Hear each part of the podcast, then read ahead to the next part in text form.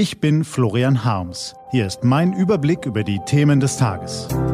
T-Online Tagesanbruch. Was heute wichtig ist. Dienstag, 28. Juli 2020. China will Weltmacht werden. Gelesen von Anja Bolle.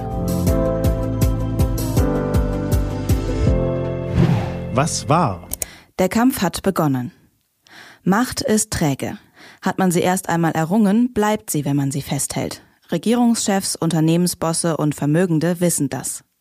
Auch das Kräfteverhältnis in der internationalen Politik gehorcht üblicherweise diesem ungeschriebenen Gesetz. So kommt es, dass manche Staaten jahrzehntelang Einfluss, Status und Vorteile genießen, während andere das Nachsehen haben.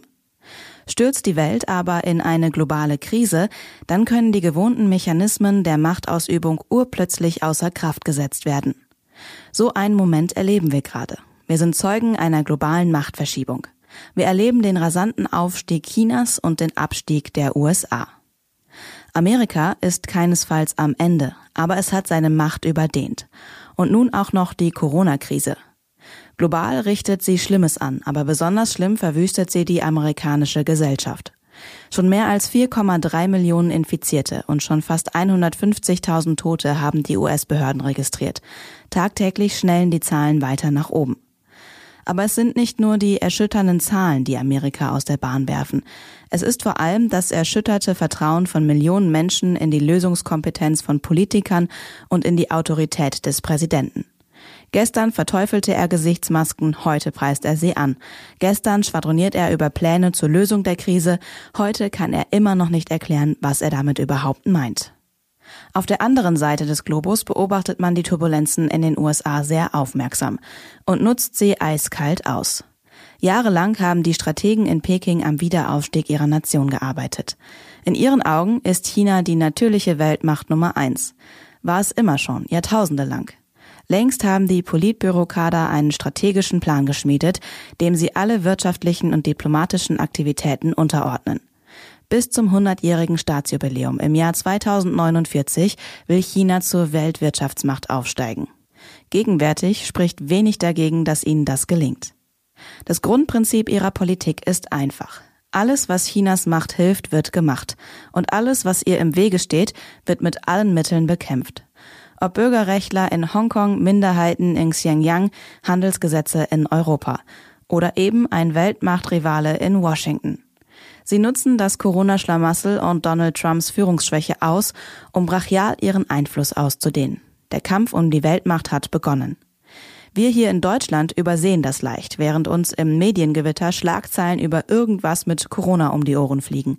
Aber wenn wir uns die Mühe machen, genauer hinzuschauen, dann können wir sehen, wie sich das internationale Kräfteverhältnis zu verändern beginnt. Und immer ist Peking der Auslöser. Mit Hilfe des neuen Staatssicherheitsgesetzes hat China sich Hongkong de facto unterworfen und räumt dort die Demokratie beiseite. Während Großbritannien dagegen hält, miaut man im Berliner Regierungsviertel nur ein leises Protestchen.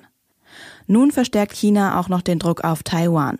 Die Insel will es schon immer seinem Riesenreich einverleiben. In Taipeh wird bereits über militärischen Abwehrstrategien gebrütet. Die Liste ließe sich fortsetzen. Die Süddeutsche Zeitung zitiert Pekings Botschafter in Stockholm mit dem Satz, für unsere Freunde haben wir feinen Wein, für unsere Feinde Gewehre. Noch sind die demokratischen Länder im Rest der Welt stark genug, um dem wachsenden Riesen die Normen von Rechtsstaatlichkeit, Vertragstreue, Toleranz und Interessensausgleich entgegenzuhalten. Aber dafür müssten sie geschlossen auftreten und laut widersprechen, wenn Bürgerrechte und die Souveränität anderer Staaten verletzt werden. Im deutschen Außenministerium und im Kanzleramt vermittelt man den Eindruck, dass man das noch nicht verstanden hat. Manchmal ist eben nicht nur die Macht träge, sondern sie macht auch träge. Was steht an? Die T-Online-Redaktion blickt für Sie heute unter anderem auf diese Themen. Die Tür der Synagoge in Halle wird nach dem rechtsterroristischen Anschlag ausgetauscht. Sie hatte die Gläubigen geschützt und soll nun zum Kunstprojekt werden. In Wien verhandeln Unterhändler der USA und Russlands heute über die atomare Abrüstung.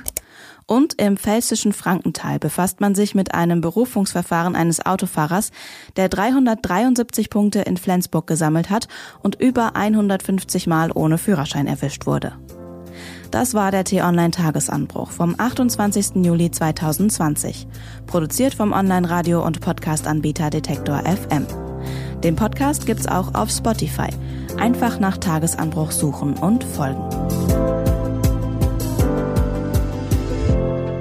Ich wünsche Ihnen einen frohen Tag. Ihr Florian Harms.